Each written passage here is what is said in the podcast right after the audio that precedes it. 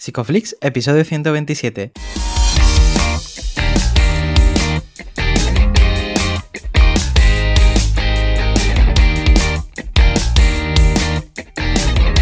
Bienvenidos a Psicoflix, un espacio de psicólogos para psicólogos, un podcast donde entre todos buscamos ser cada vez mejores profesionales de la psicología.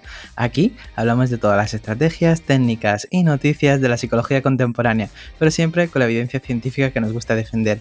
Hoy estamos grabando el episodio del 16 de septiembre y estamos emitiendo nuestro episodio número 127, en el que vamos a hablar del entrenamiento en habilidades de BT, pero antes, recordaros que en psicoflix.com podéis registraros y estar al día de todas nuestras novedades. Bienvenidos al podcast, muchas gracias por estar aquí con nosotros, muchas gracias por suscribirte también al programa. Yo soy Ye y bueno, pues ya sabéis que siempre estoy en la mejor compañía. ¿Qué tal, Darío? Hola, Ye, la mejor, eh, a, veces un poco la, única, ¿no? Que estamos aquí. la que te toca, Ye, lo siento.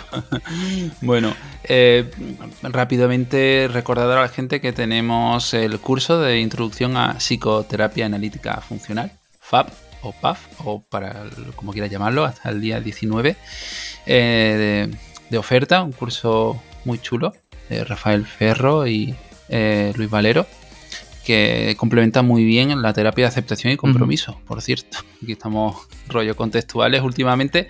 Y sobre cositas de estas vamos a hablar hoy un tema muy interesante. Vamos a hablar sobre DBT. ¿Con quién lo vamos a pues hacer hoy? Muy contento de cruzar el charco. Hoy tenemos por aquí a Esteban Torres. Él es licenciado en psicología por la Universidad de Flores en Argentina, especializado en trastornos de la conducta alimentaria y en terapia dialéctica conductual. Y bueno, además, pues es divulgador y le conocemos en redes como Psicoterapia Tercera. Hola, bienvenido, Esteban. Buenas Bienvenido. ¿Qué tal Buenas tardes. No sé dónde lo estarán escuchando, pero acá es la tarde, así que buenas tardes a todos. Bueno, es un podcast sea, temporal, la gente lo estará escuchando de, noche, de madrugada, eh, de fiesta, seguramente se lo pongan en el coche cuando salgan. Muy bien. Bueno, eh, Esteban, eh, pues nada, muchas gracias por, sacar el hueco, como siempre.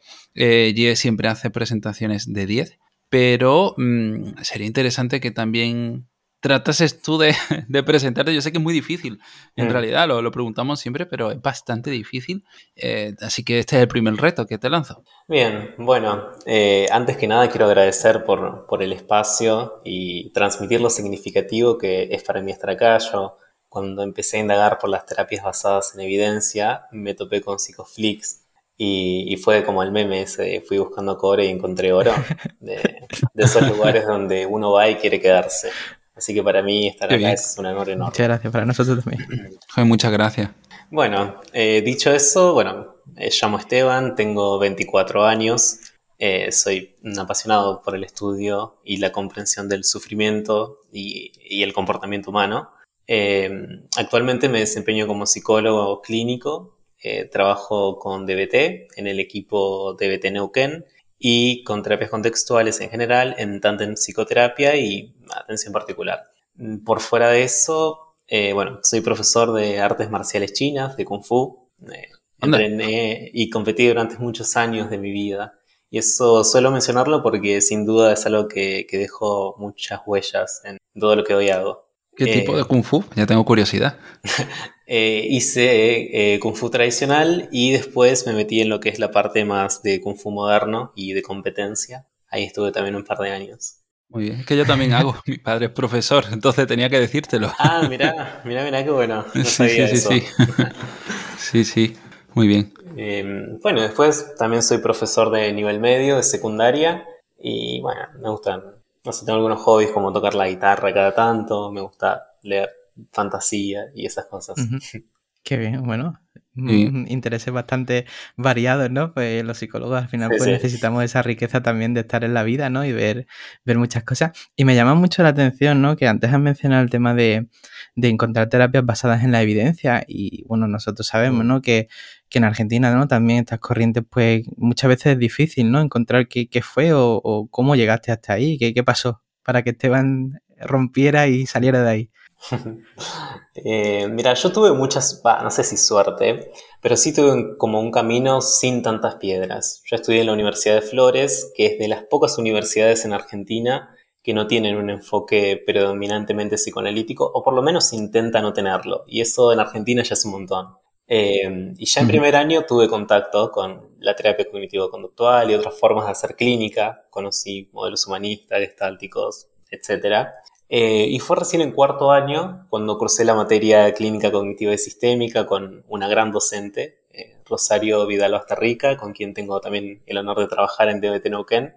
ella nos presentó en esa cátedra la terapia dialéctica conductual y, y bueno, ahí quedé fascinado. Fue algo así como, como un amor a primera vista eh, era lo que buscaba. Yo venía con una gran decepción del psicoanálisis y con cierta incomodidad con la TCC tradicional. Em, entonces, bueno, fue cuando encontré DBT fue como ese aire fresco que necesitaba. ¿Qué fue lo que te llamó la atención? ¿Qué, puntos claves? Em, a mí lo que me llamó la atención fue la comprensión de las conductas problema, como desde DBT se entendía una conducta problema que eso después, bueno, me llevó a, otras terapias de tercera ola, al análisis de la conducta y ver que era una conceptualización bastante similar.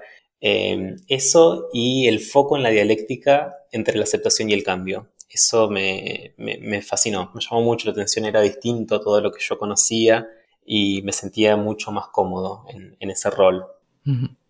¿Cómo, ¿Cómo podríamos explicarnos y entrando un poco también en materia, ¿no? Me interesa mucho porque a nosotros las DBT nos gusta mucho, ¿no? La forma de comprender eh, los problemas, ¿no? Psicológicos. ¿Cómo, ¿Cómo, entiende DBT una conducta problema?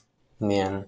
Em, bueno, eh, por ahí hago como un, pasito previo, ¿no? Que DBT como programa de tratamiento está más orientado a consultantes con problemáticas complejas. Em, problemáticas como autolesiones, tentativas de suicidios, atracones, consumo problemático, etc., eh, son problemáticas en las que el corazón o el núcleo está en la dificultad para regular las emociones. Em, y bueno, DBT se basa en una visión dialéctica, en el budismo zen y, en el conductismo, y se sostiene que las conductas problema em, son conductas bajo control predominantemente de una función, que es regular emociones intensas cuando el consultante no tiene, metafóricamente hablando, en su repertorio conductas más efectivas para lidiar con, ese malestar. ¿Qué es entonces? Eh, claro, es que a veces nos perdemos a la hora de mm, discriminar o definir el malestar eh, o, el sufrimiento. ¿Cómo podríamos determinarlo? Eh, bueno, hay, muchas aproximaciones, ¿no? Respecto a lo que es la conducta y el sufrimiento, aproximaciones más filosóficas, aproximaciones religiosas, hay, de todo tipo. Em, eh, en DBT, por su visión dialéctica y por su base en, lo que es el, conductismo, se sostiene de la misma manera que en otras terapias contextuales que el, malestar y, el sufrimiento son parte de la vida, que no, puede, no es algo que pueda ser eliminado o evitado por completo. ¿Sí? Yo siempre me acuerdo de, una frase de Skinner que él planteaba que una pequeña parte del universo está contenida dentro de la piel de cada uno de nosotros. Eso que solemos llamar eventos privados, ¿no? Y hay eventos privados con los cuales no es fácil estar. Pensamientos como mi vida orientada, eh, soy un buen hijo, soy un buen amigo, emociones como la alegría, el amor, sensaciones de felicidad, recuerdos agradables con los cuales nos es fácil estar con ellos. Y de la misma manera también hay eventos privados con los cuales, son, eh, con, los cuales es difícil estar. Pensamientos como, no sé, soy un mal hijo, no soy capaz, esto me va a salir mal. Emociones como la tristeza, la culpa, la vergüenza, eh, recuerdos que a veces nos visitan y es difícil estar con ellos. Eh, entonces el malestar tiene que ver un poco con eso, en cómo nos relacionamos con, esos eventos privados. Eh, y en DBT, como en otras terapias contextuales, se sostiene esto, ¿no? que el sufrimiento y el malestar son parte de la vida. No puede ser eliminado o evitado por completo y cuando buscamos eso, corremos el riesgo de, de enredarnos, corremos el riesgo de que nuestra vida se atasque y que al final del día, cuando uno se va a dormir, no está cómodo con lo que hizo, no, se siente, no, siente que su vida tenga un rumbo satisfactorio y vivir pesa y, vivir se hace muy pesado. Eso es un poco la visión respecto al sufrimiento.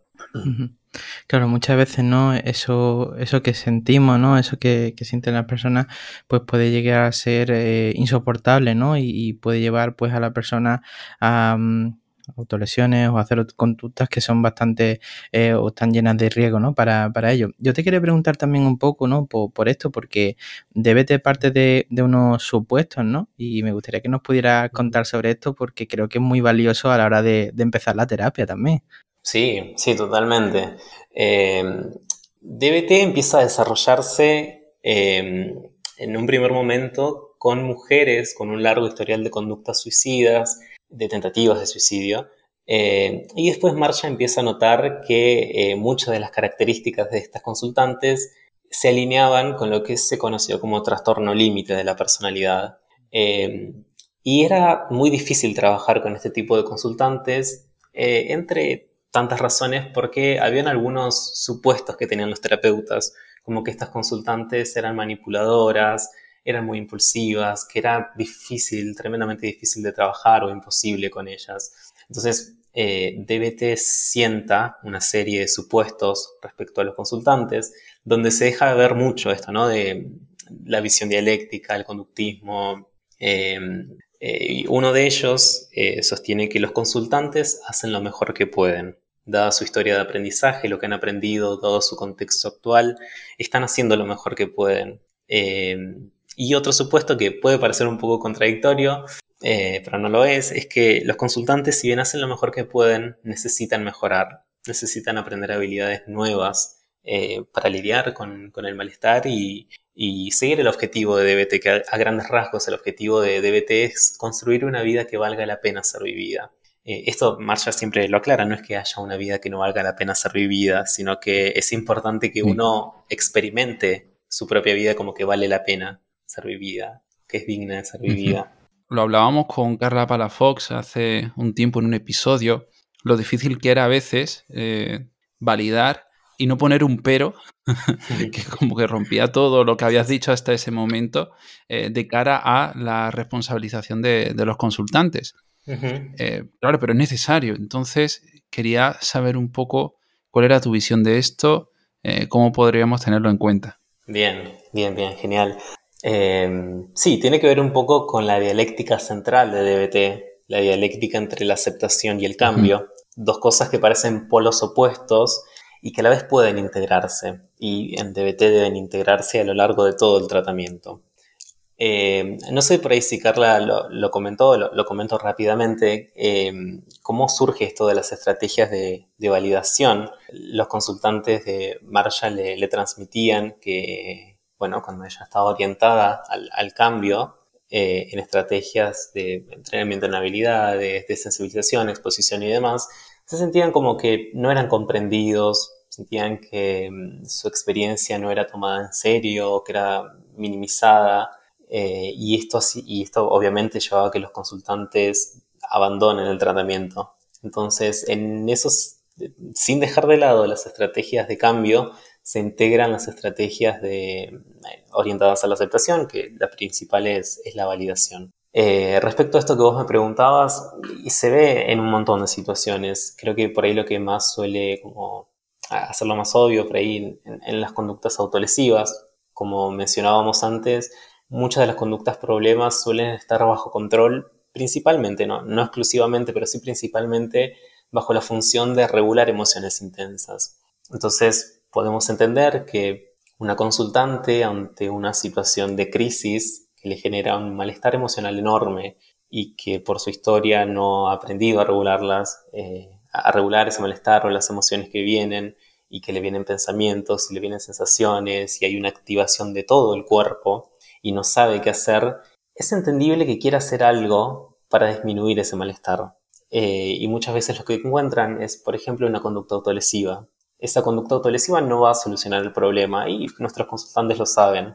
Y a la vez lo que hace es efectivo en el sentido de que disminuye el malestar, lo hace un poco más tolerable.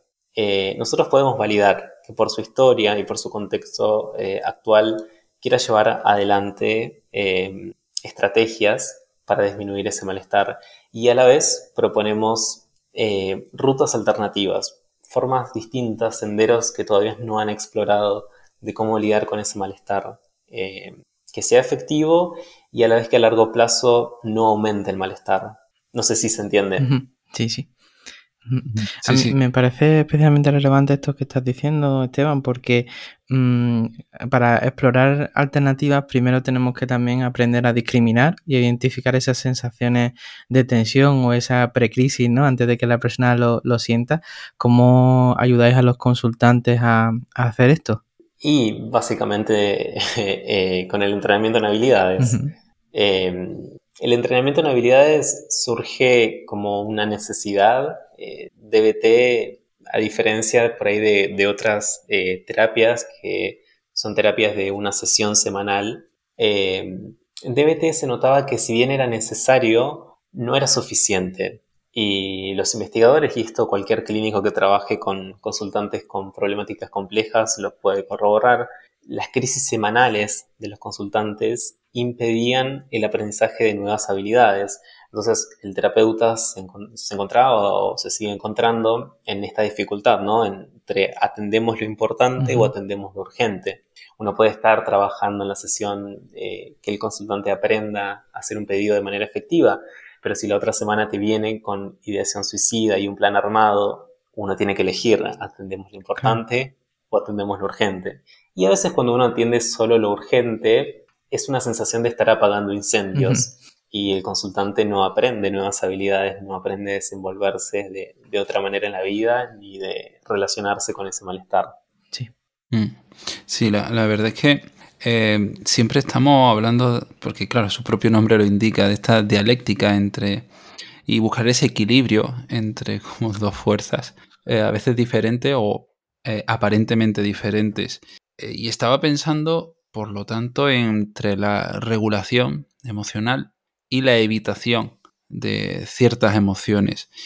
Es muy difícil dejar a un lado ese objetivo que para muchas personas es el importante, el de dejar de sentir y poner a un lado los valores, ¿no? Como hablaríamos en, en ACT. ¿Qué enfoque porque en AT lo conozco desde la desesperanza creativa, pero en, DBT, ¿cómo se da ese, como llamamos, ¿no? Derivar funciones aversivas a esas estrategias de control emocional. Bien, un poco eh, haciendo lo que ustedes me, preguntaban de cómo vamos mechando ACT con, con DBT en caso, o, cómo se entrecruzan. Eh, partimos de esa base, ¿no? De que el sufrimiento es inevitable o difícil de, de eliminar y que los intentos por llevarlo adelante, suelen incrementar el sufrimiento. Partimos también de la base de que somos organismos que respondemos al presente con la carga de nuestra historia y que frente al malestar hacemos lo que hemos aprendido en nuestra historia individual y en nuestra historia colectiva. Em, eh, la conceptualización en este sentido es bastante similar, en el sentido de que vemos a la función de la conducta más allá de las formas y que las formas suelen tener su importancia hacemos foco en la función. En DBT generalmente, pero no de manera exclusiva, como decíamos, están bajo control de la función de, regular emociones intensas. Em, voy por ahí, no sé, no estoy del todo seguro de si entendí bien la pregunta. Ustedes corríjanme si no es así. Sí, sí, sí, sí, perfectamente. Bien, y después dentro de DBT tenemos, eh, nos planteamos objetivos y planteamos metas y muchas veces lo que, lo que hacemos no es del todo coherente con esas metas, em, con esos objetivos que, tenemos. Si, por ejemplo, em, mi objetivo eh, es independizarme, eh, pero cada vez que aparece una situación de malestar, yo lo que hago es cortarme o aparecen tentativas. Es probable, y eso se lo hacemos ver a los consultantes en el análisis en cadena, que a corto plazo funcione y que a largo plazo choque con lo que queremos para nuestra vida. Eh, por ahí no le ponemos el nombre de desesperanza creativa, pero el objetivo eh, es está puesto en eso, ¿no? En poder contactar con las consecuencias a largo plazo de lo que hacemos. Eh, ver cuál es la persona que tenemos enfrente, con qué está luchando, qué está haciendo y qué efectos tiene eso a largo plazo. Y cuando hacemos ese análisis en cadena, no se queda solo en el análisis de la conducta, sino en, em, en, abrir rutas alternativas, lo que solemos llamar análisis de solución de problemas, ver, mostrar que hay otras alternativas. Claro, al final la persona pasa un poco de, una clausura emocional, ¿no? A, empezar a experimentar las emociones tal y como le vienen. Y, mm, y, yo quería preguntarte por esto, Esteban, porque sé que hay distintas habilidades de tolerancia dentro de la terapia me gustaría que nos pudieras hablar o hacer una clasificación de las mismas. Bien, bien, sí, las habilidades, como lo dice su nombre, habilidades de DT, son un poco específicas o desarrolladas, diseñadas para consultantes con problemáticas complejas, eh, lo cual no quita que alguien que no tenga problemas complejos pueda nutrirse mucho de, estas habilidades. Em, las habilidades las solemos dividir en cuatro grupos. Están las habilidades de mindfulness, las habilidades de efectividad interpersonal, las habilidades de regulación emocional y em, las habilidades de tolerancia al malestar, que son mis favoritas. y bueno, cuando trabajamos con adolescentes se suman las habilidades de sendero del medio. Eh, estas habilidades del sendero del medio, eh, ¿qué, contienen? Porque tengo que decir que es la que menos, la que menos me suena. ¿La del sendero del medio? Bien. Sí. Em, DBT para adolescentes eh, y familias es el entrenamiento en habilidades es multifamiliar. Entonces lo que hacemos o lo que se intenta hacer es eh, trabajar las dialécticas em, que son más frecuentes en la adolescencia, que el primero, una, por ejemplo, es patologizar conductas típicas de la adolescencia y el otro polo es normalizar conductas patológicas Em, la otra dialéctica está en, el control autoritario versus eh, la permisividad y la última eh, dialéctica que, se trabaja es fomentar la autonomía versus reforzar independencia. Esos son los dilemas dialécticos de Sendero del Medio, que se trabaja con adolescentes y eh, sus cuidadores. Claro, esto es muy interesante y de hecho va enlazado un poco a una pregunta que tenía en mente en cuanto al contexto que rodea a personas eh, con problemas de regulación emocional. En muchas ocasiones no todo depende de, ellas ¿no? y, de ellos. ¿Cómo integra DBT el trabajo con, parejas, familiares, amigos y demás?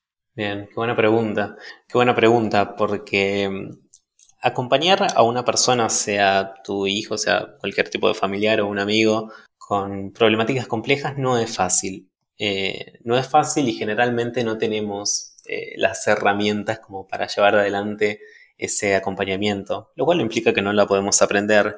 Eh, respecto a lo que es DBT, está el entrenamiento en habilidades DBT para consultantes y también está el taller para familiares y allegados, donde se enseñan habilidades similares, habilidades más que nada orientadas a la validación y, al qué hacer eh, para regular esas emociones o, hacerlo más efectivo, que es decir, no empeorar la situación.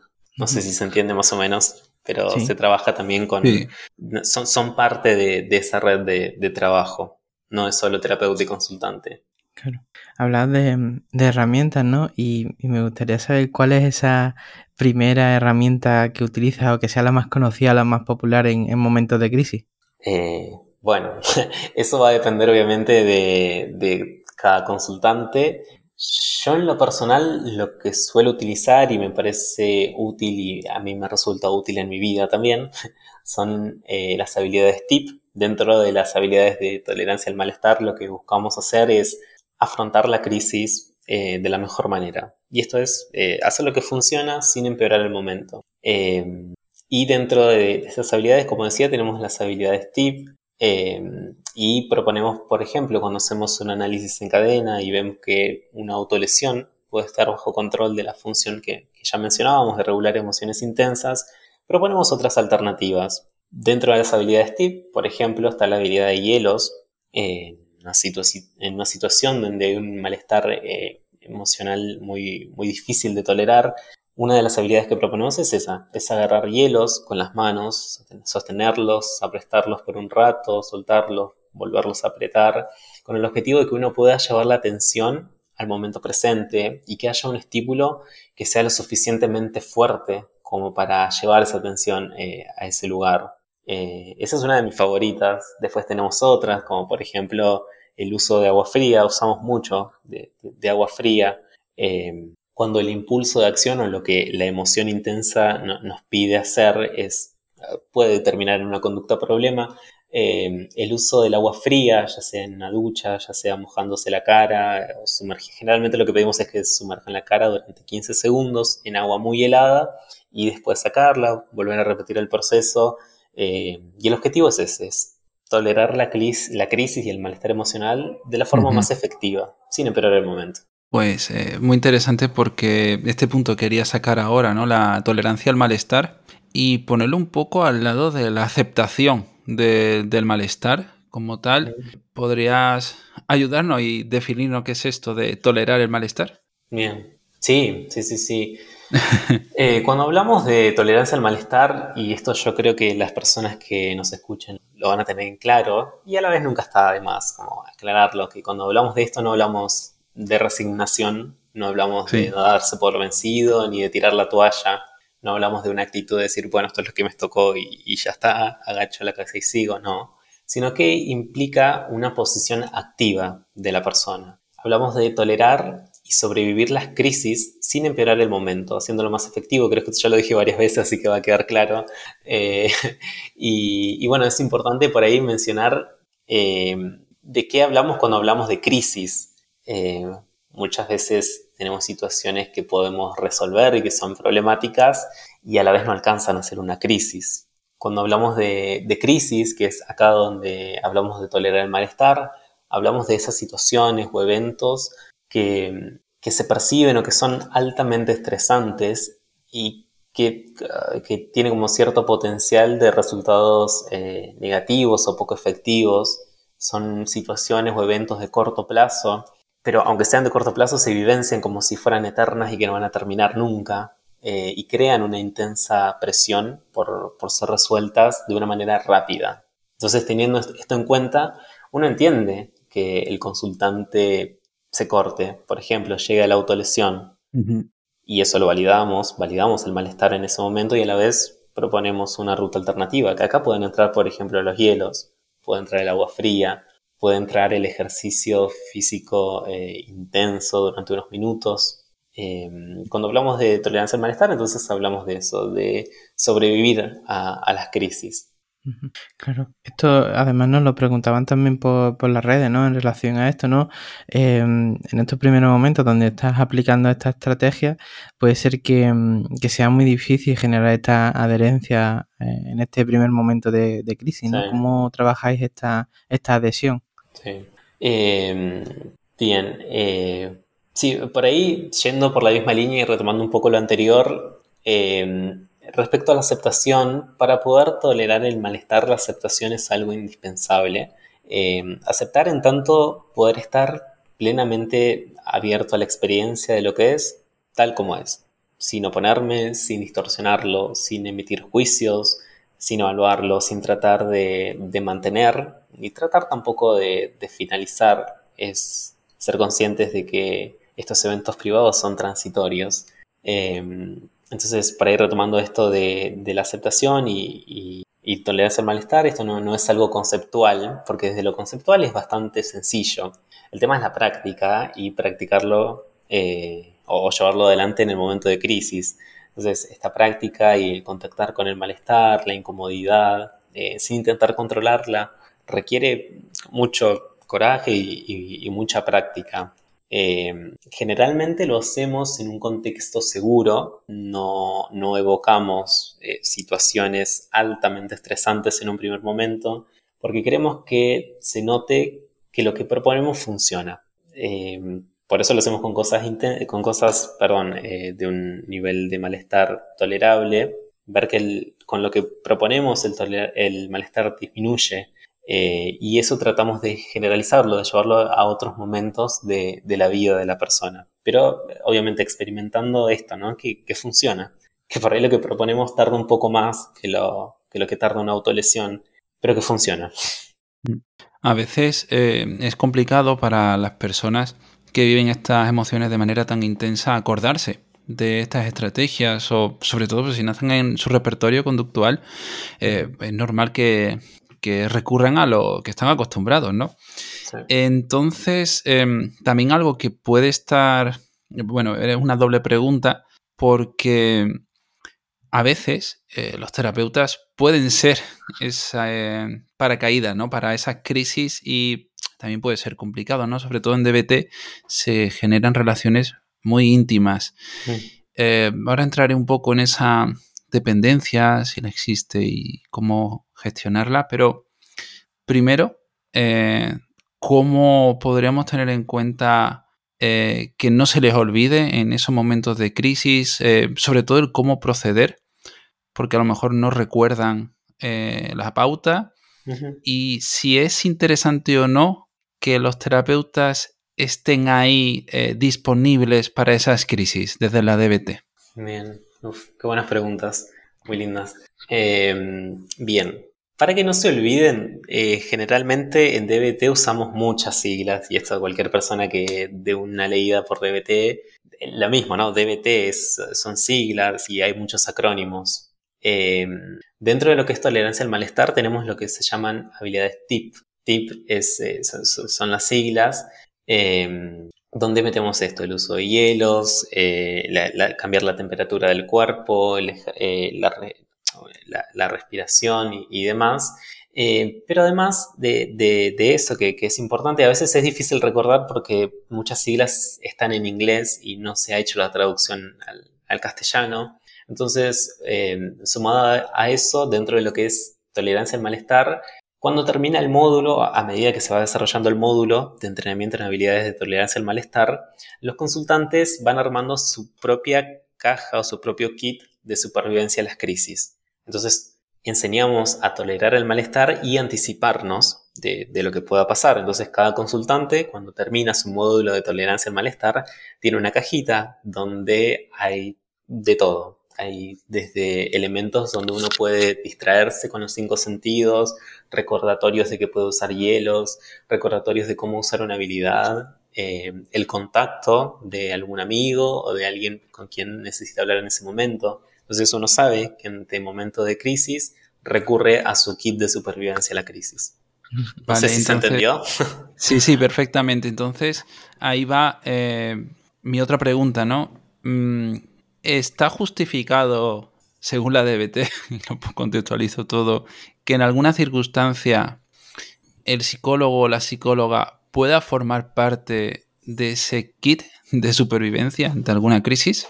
Em, y en los primeros momentos, eh, la asesoría telefónica es central. Eh, DBT, como decía en un primer momento, no es solo psicoterapia individual, sino que además es entrenamiento en habilidades DBT y además es asesoría telefónica y la consultoría entre terapeutas. Eh, entonces, la asesoría telefónica implica eso, son llamadas cortitas de entre 5 y 10 minutos donde eh, el consultante que está eh, en crisis o percibe que puede venirse algo, algo difícil que implicaría una autolesión, está habilitado que, pueda hacer la llamada al terapeuta y el terapeuta lo que va a tratar de hacer es eso, es indagar primero si, eh, si puso en marcha alguna habilidad y en caso de, que no, poner en marcha alguna habilidad para sobrevivir a, la crisis. Claro, esto además es muy llamativo, ¿no? Porque se sabe que los terapeutas que trabajan en DBT o con, bueno, con, problemas que son bastante más difíciles, pues llegan a, sufrir pues mucho más burnout, ¿no? Y te quería consultar por esto porque ¿qué habilidad eh, tendría que dominar el terapeuta con respecto a su propia autorregulación en estos momentos? Mm, bien, Sí, sí, sí, sí. Esa es una de las razones por las cuales eh, se incluye dentro de DBT la consultoría entre terapeutas eh, DBT. Cuando trabajamos en DBT, trabajamos en equipo y el consultante no es mi consultante, es el consultante del equipo. Entonces, eh, por ejemplo, acá en DBT Neuquén nos reunimos todos los viernes, eh, tenemos nuestra consultoría de una hora y media aproximadamente, donde vamos viendo esto, ¿no? Entre tantas cosas, supervisamos casos desde la perspectiva de DBT, vemos cómo, cómo se está sobrellevando y si el terapeuta, eh, primero si se mantiene adherido al modelo y cómo está con, la situación. Eh, en ese sentido, la consultoría es un apoyo indispensable para trabajar con, con DBT. Eh, no sé si hay otra pregunta más, yo tomé esa, pero había otra. Sí, eh, era sobre el autocuidado, ¿no? Yo se, mm. se refería y yo la verdad es que lo estaba pensando justo eh, mientras contestabas. Eh, solemos estar bastante en línea, porque claro, yo pensando, también te reformulo un poco lo, que te ha dicho Ye y lo, lo, apoyo. El hecho de estar disponible para, para un consultante, ¿no? Para un cliente al teléfono en cualquier momento de crisis, implica eh, puede implicar mucho desgaste ¿no? en el día a día de los terapeutas y las terapeutas. Eh, y claro, esta, esta consultoría, ¿no? este, este grupo de supervisión me parece fundamental. Pero además, cómo lidiar ¿no? con tanta carga, sobre todo situaciones críticas, eh, problemas, por ejemplo, ideaciones suicidas. Me parece que, que los terapeutas en DBT pueden estar sometidos también a mucha presión. ¿Cómo trabajar eso aparte de tener en cuenta a tus compañeros y compañeras. Em, bien, respecto a esto es interesante porque DBT, por ahí cuando uno lo ve, es, una cosa enorme, es un monstruo bastante grande DBT. Em, y a la vez está bueno porque es, es bastante claro en, qué hay que hacer. Las funciones de la asesoría telefónica están marcadas y el qué hacer eh, es un quehacer que está relativamente marcado, no es algo rígido y protocolizado, pero sí está marcado y los terapeutas lo saben. Em, respecto a esto que, consultan, eh, sí, de hecho una de las funciones de, la consultoría es eso, eh, evaluar entre terapeutas cómo, cómo se va llevando el caso. Y la idea central es esta, que el límite personal del terapeuta es el punto en el que la empatía se reemplaza por agotamiento o resentimiento, porque cuando uno está en esa situación es difícil querer ayudar a la otra persona. Em, y eso es algo que, se trabaja mucho. De hecho, Marsha pide que los terapeutas de BT sean expertos en, las habilidades de BT. Y eso, bueno, implica mucha conciencia de lo que uno está haciendo y hasta dónde llega, hasta dónde son sus límites. Claro.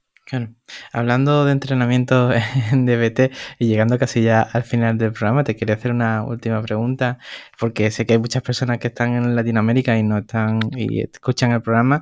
Me gustaría saber dónde, por ejemplo, en Argentina, pues podrían encontrar formación sobre el tema o alguna formación que tú recomiendes eh, en cuanto a DBT. Bien. Em, hay bastante formación en, DBT últimamente y más con el tema de, la pandemia. Eso facilitó que que se expanda mucho más. Yo, de hecho, las formaciones en DBT que hice han sido todas virtuales. Em, en Latinoamérica está Fundación Foro. Fundación Foro tiene em, la formación de habilidades DBT por separado y está la especialización también en terapia dialéctica conductual, una formación anual. También está la Fundación CIPCO y eh, otra recomendación para quienes lo puedan pagar es el entrenamiento intensivo de DBT Latinoamérica es un poco mucho más caro que otras formaciones anuales eh, y a la vez es una excelente opción. Están entrenadores de BT de primer nivel. Y además las recomiendas habiendo, habiéndolas hechas, así que, bueno, con mucho gusto, pues también las pondremos en, nuestra, en nuestra web para que la gente pueda acudir. Y bueno, Esteban, ya la última pregunta, si alguien te quisiera localizar, que yo sé que eres muy activo en redes sociales, ¿dónde te podrían encontrar? Eh, en Instagram, en psicoterapias de tercera ola, ahí me, pueden encontrar, me pueden escribir por privado, eh, o si no hay un link en, la misma página donde me pueden escribir por correo. Perfecto, perfecto. Pues lo pondremos también en la web para que te puedan contactar directamente. Y bueno, te agradecemos mucho este rato, Esteban. Muchísimas gracias. Muchas gracias, muchas gracias a ustedes. Eh, es un honor estar por acá sabiendo que pasaron personas como Carmen Luciano, que lo, lo tengo que decir, estoy fascinado con ese podcast, me encantó. Encantado, lo volvería a escuchar una y otra vez. Muchas gracias. no la creamos. Muchas gracias. Y bueno, muchas gracias a ti que estás al otro lado también escuchando el podcast. Si te ha gustado, recuerda también que tenemos un curso disponible en descuento hasta este domingo 19 de psicoterapia analítico funcional. Y nada, la semana que viene nos veremos también con otro nuevo episodio el próximo jueves aquí a las 8 de la tarde en psicoflex.com, en Spotify, en iTunes y en iBox. Hasta luego. Hasta luego.